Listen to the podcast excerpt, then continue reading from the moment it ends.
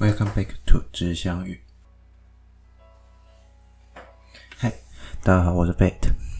呃，首先先跟大家说声抱歉哈，我这礼拜因为也要北上关系，还有就是有一些活动，所以呢，我先提早录音。我现在是二零二零的十月八号，也就是国庆年假前一天。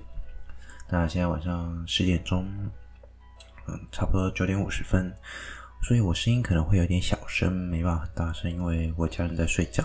另外的话，关于下礼拜的话，呃，在我 Instagram 上不会有关于天文的更新，因为我要出差，那出差的话不太方便去做，就是资料更新跟记录。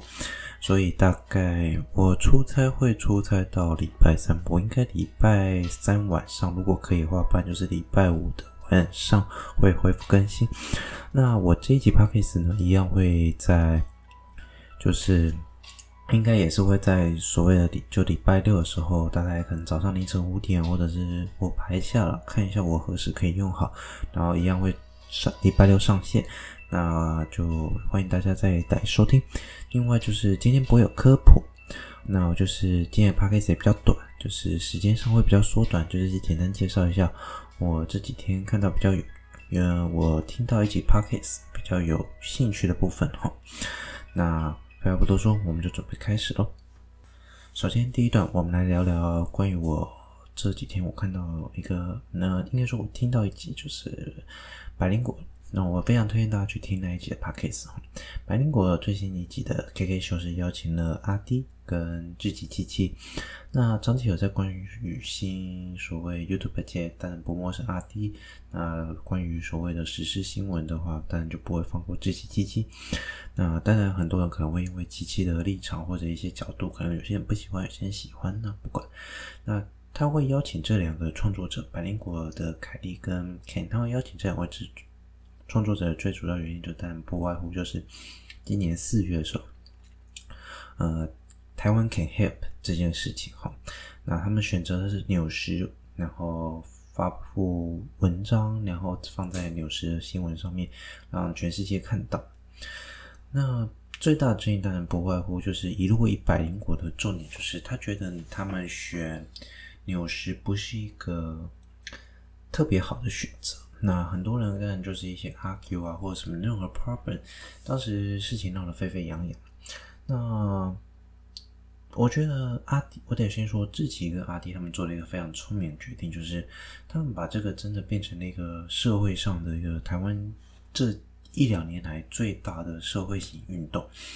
那这个运动相当的成功哈，他们当时。第一时间当然就认为，我们既然有这个发想，大家觉得有意见，觉得不太好，那觉得募款金额的部分的使用啊，还有剩余啊，所以他们做了几件事哈，他们把这件事情呢发展到了就是全台湾的部分。那全台湾的话，就是让全台的民众只要有兴趣，你可以参与投票，然后选择说我们应该用什么方式去做所谓的。呃，发布消息啊，让台湾全世界知道说，喂，我们台湾其实是可以帮忙的。另外一个重点，他们把剩余的，其实后续的资金哈，交给了所谓的，就是剩余的钱啊，他们募款的金额其实相当大。那他们把剩余的金额呢，也同样的应用在所谓网络媒体，那邀请了许多国外创作者，只要有兴趣都可以参加我们这个。就是帮忙台湾做所谓的，你可以说是大外宣也好，有时候帮台湾做宣传，那也帮助台湾的能见度在国际上更加提高。那整体上而言，这个其实实际上是个非常非常大的工作哈。这个工程如此浩大，他们的募款金额也非常高。那最近他们的募款金额的使用跟一些最后的结余呢，也是要在。今年的也就是十月十号国庆日当天做最后的结算。那阿迪应该在那时，阿迪跟志奇应该会在那时候有相关的文章，或者是他们会录一集 YouTube，YouTube，嗯，然后让所有人知道。那当然了，国庆日也快到，好巧不巧，好巧不巧。那我特别要讲的其实是关于这个事件中哈，他们有那么多剩余的钱，我得是说，在公关角度上，我觉得志奇跟阿迪做了一个非常正确的决定。但是如果就一个工作上来讲，哈，我觉得不见得是一个很好的决定。怎么说呢？他们整个目前包括募款的部分，还有收益啊，影片收益，基本上他们是一滴钱都没有拿，他们把收益全部拿掉，应该就是关闭了。为什么要把影片的收益关掉？相关的影片收益，你知道他们邀请很多国外创作者，他们有些点击率甚至破千万，那个破千万的收益都不知道赚了多少钱，可是他们全部关掉，原因是在于他们知道。我觉得志祺他其实有一个想法一直很好，他就觉得说，既然我们已经把它变成一个社会运动，我们已经决定做一个他们觉得很有趣或很有意义的事情，那他觉得后续如果有人想做，他希望这是一个范本，他们不管是受到责骂或者是受到称赞，都可以成为一个经验，然后让后面的人有个算是手册吗？或者是阅读导览，你可以让他们有一个更好的方式去去去执行。可是呢，如果他们今天收了钱，或者是拿募款金额来支付他们自己的，当做他们薪水支付的时候，他们就会觉得这件事情会变得很难沟通，因为人家就会觉得你是拿了钱才愿意去做这件事吧？我在猜了。但不管怎么说哈，所以他们不拿钱是很正确的决定。但我就在这里说哈，呃，拿钱到底哪里错了呢？这个我曾经也讲过，在伯恩那一集里面，我也曾经谈过。伯恩伯恩他们收钱，就是帮韩国瑜阵营讲话或 anyway，嗯，我觉得不管是收钱或不收钱，媒他们也是我们现在常讲叫自媒体，那也就是他们是个媒体，媒体就是第四权。他们选择用什么样方式监督政府，或者是帮助政府，或者是协助政府，或者是为了个人利益而创造更大的公共利益，不管是什么样的角度，他只要是媒体，他本来就必须要收钱，不然他怎么经营？公共电视靠募款，那就是收钱了。但他有帮民众发声吗？有啊，公共电视做了很多。各种各种相关的环境议题的报道、人权议题的报道，那是帮人民发声。那此外呢，他难道不能收政府的钱，然后去做他认为正确的事吗？像是很多媒体，他虽然收了政府的钱，但是他不见得还是站在政府那一方。我相信伯恩他他曾以回到博恩那个议题上来讲。博恩曾经说过，他觉得他在访韩国瑜那一件事情，他仍然有做到他应该做到的责任，去逼问一些重要的议题，包括他逼韩国瑜表态对中国的看法。我相信收钱并不代表说他就不能做那样正确事，这件事情是可以写在合约里面的。也就是说，如果说我要执行这件事情，那我你要我收，我收你的钱，但是我希望我能得到这个要求，不然就不要。不然就是要打折扣。其实收不收钱这件事情很难抉择。我觉得阿丁跟自己确实为后续如果有人想做类似事情留下了很重要的典范。可是我觉得啊，如果大家都不拿钱，久了就没有人愿意去做这件事情了，不是吗？那你会说，那重点是信念啊。对了，我得说，自己在里面那一集没有讲到，belief 是很重要的东西哈。呃，等一下，我后半段也是要谈谈我个人对于这件事情的转折。我先讲讲 belief 这件东西是什么。我们常常在讨论一些时事啊，像我，我每天都 repeat，包括像这件事情，我就扯到伯恩，就是很多事情不断的在 repeat，政治的事情或者时事的事情，很多时候是不断的上演。那如果你没有信念，就像你工作做重复的事情，你没有一个相信，你可能是工作是为了赚钱，但是在政治的世界中，你从或者时事议题中，或者在世界上任何角度，很多事情会不断重复发生。但是我觉得这些重复发生的事情一定会有一些些不一样。但在这一些不一样的时间中，我们如何去描述，如何去看待？我们必须花很长时间不断去做同样的事情，但是这些事情也会成为我们的养分，这也是我们的信念。我们必须，因为每个时代或者像我的 podcast，不一定每个世代的人都会来听。我们如何把这件事情散布出去，变成很重要的事情？多一个人知道，并不代表不好。这就是为什么我觉得我不敢责，我不会责备政治冷漠的人，但是我不会说政治冷漠是一定正确的事情。我常讲，我之前也曾经讲过，政经政经，政治与经济是绑在一起的。我们都要活下去，都要生活下去，都需要靠经济。经济跟政治又分不开，你要如何区分呢？好，我们现在就接着讲。我现在想要讲，另外在这个期 podcast 之中，我为什么会在我的 podcast 做的这么复杂？哈，首先我得说，天文是我的梦想。我至今仍然向往着那片天空，所以我会有科普和天文，这是我持续吸收知识还有我至今所学的东西的集大成。当然，我不敢说自己很优秀哦，比我优秀的人多太多，学弟妹都有些主播班了，哇塞，那个优秀到不行。但是另外一个，为什么我还要讲时事？嗯、阿弟在那一集 Podcast 他被邀请的那一集 Podcast 就是 KK 秀里面曾经说，他说过，他曾经是个政治可能比较不 care 人。比如说太阳花学运的时候，他觉得他不是很 care，自己是已经参与到现场上。嗯，我检查一下东西，等我一下。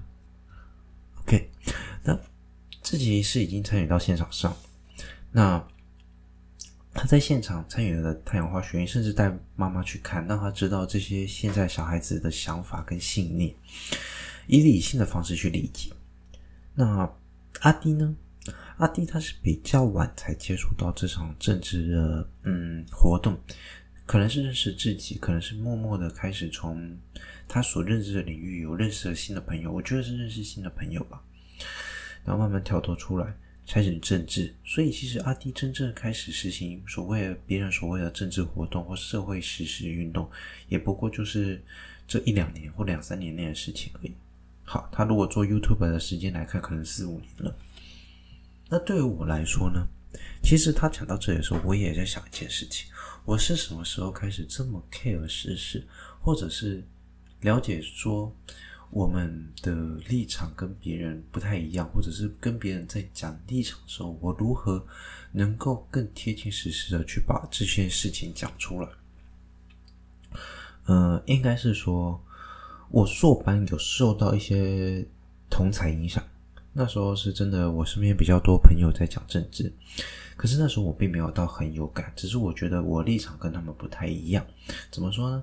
他们那群人，哦，我身边大部分都是绿绿的啦，你可以说他就是独派或天然独。那我是属于那时候我比较算中华民国独吧，就是所谓中华民国独，但就是立场还是有些不同。可是我那时候也没有很 care 了，我觉得政治就是那样子，我也没有特别想去碰。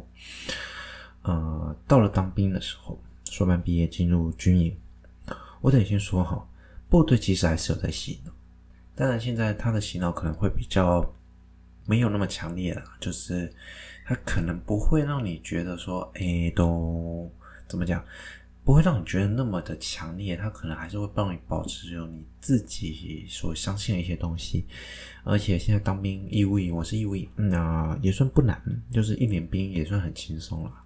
跟实际在里面训练的部队当然有差，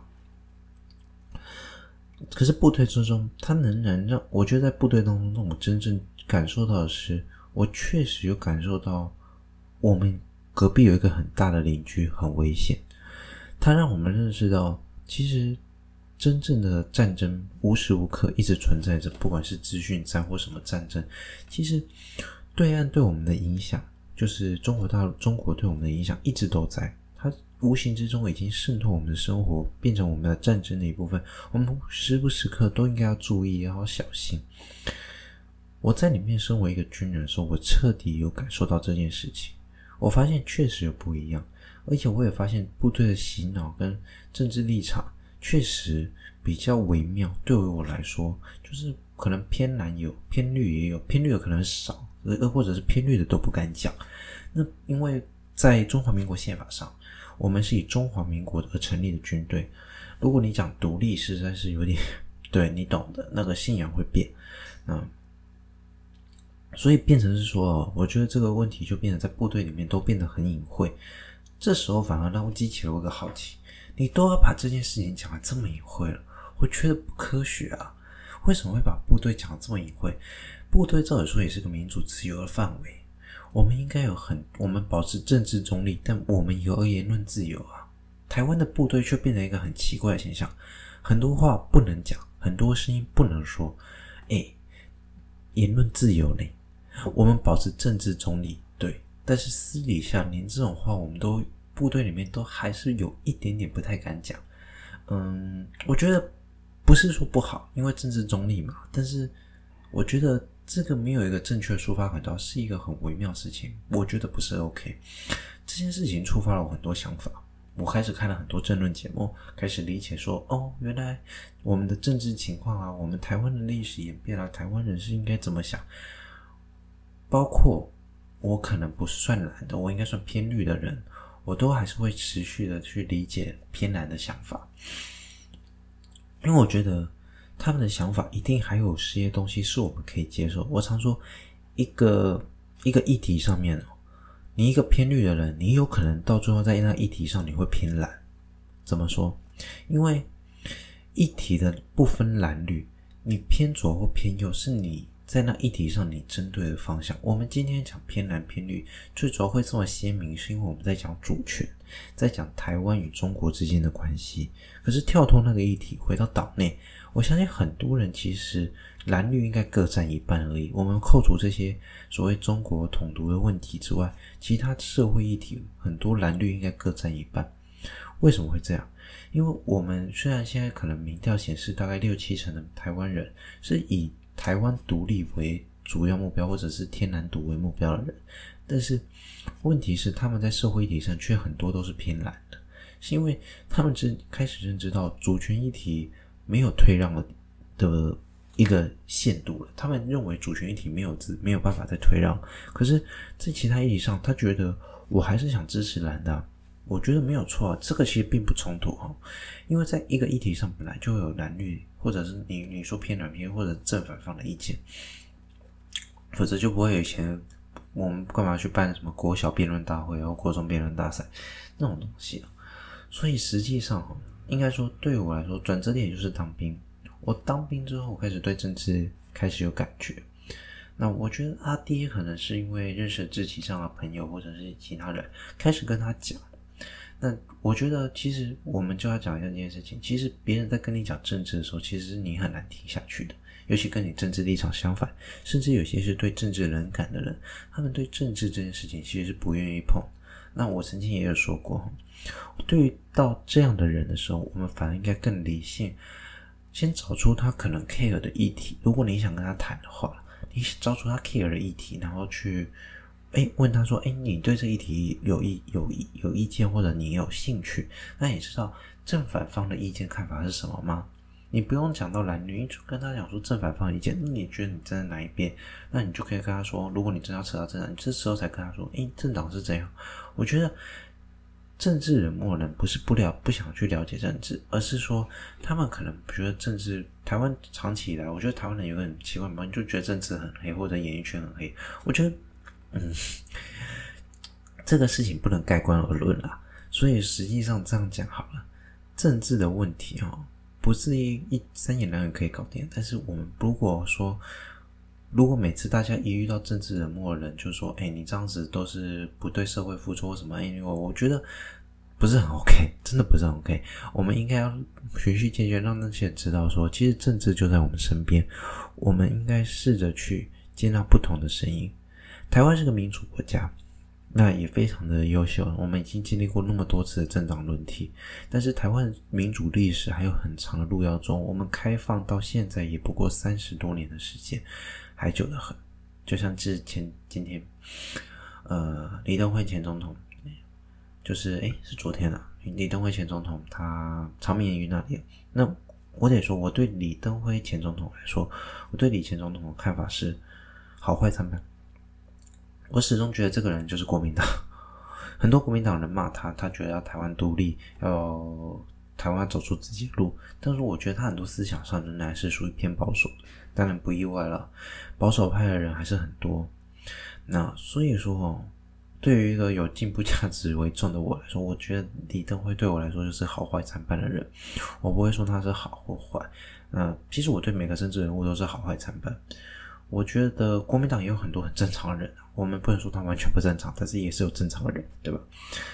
民进党里也是有很怪的人，例如说那个恰吉啊，我不知道他叫什么名字啊，王世坚呐，那也是很怪咖。你知道，一个正常里面总是这么大，尤其大的政党，一定会里面有怪咖跟正常人。我们不要盖棺论。我不管你今天站的是哪一个党派哦，或者什么，只要你保持着相信的心念，我觉得都是好的了。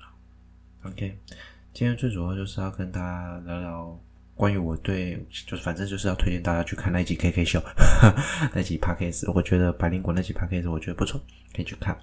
另外就是关于我如何开始了解政治时事的转折了。那你们又是何从何时开始觉得贴近政治，或者是你才正要准备贴近政治？我觉得你们都可以去听不同立场的看法，找到最适合你们觉得正确的看法。那我得先说一件事情：每个媒体一定有他的立场，每个人一定有他的立场，包括我自己当然会有立场。我们永远不可能得到中立，但是试图在每个立场中找到我们认为可以接受的部分，是沟通最主要第一步。那台湾政治还有很长一段路要走，那就非常感谢大家，谢谢大家一起努力啊！就是包括最近要修宪，都是非常值得期待的事情，大家一起努力。OK，今天就讲到这里，呃，时间差不多才二十几分钟，希望。不会再用，也不要占用太大家太多时间了。然后最近秋天到了，哈，早晚偏凉，哈，虽然中午还是热的要命，哈，但是大家还是要注意保暖，天气冷了多多加一件外套。那最后还是跟大家说声不好意思啊，呃，最近十月比较忙，没办法好好录 podcast 或者是正常 po 文。那十月后如果比较轻松的话，应该就会恢复正常了，我尽量。那费城就在这里跟大家说声晚安。啊，你们听到的时候应该是礼拜六。那，希望你们愉快的假期跟年假哦。好，那路上小心。啊，晚安，拜拜。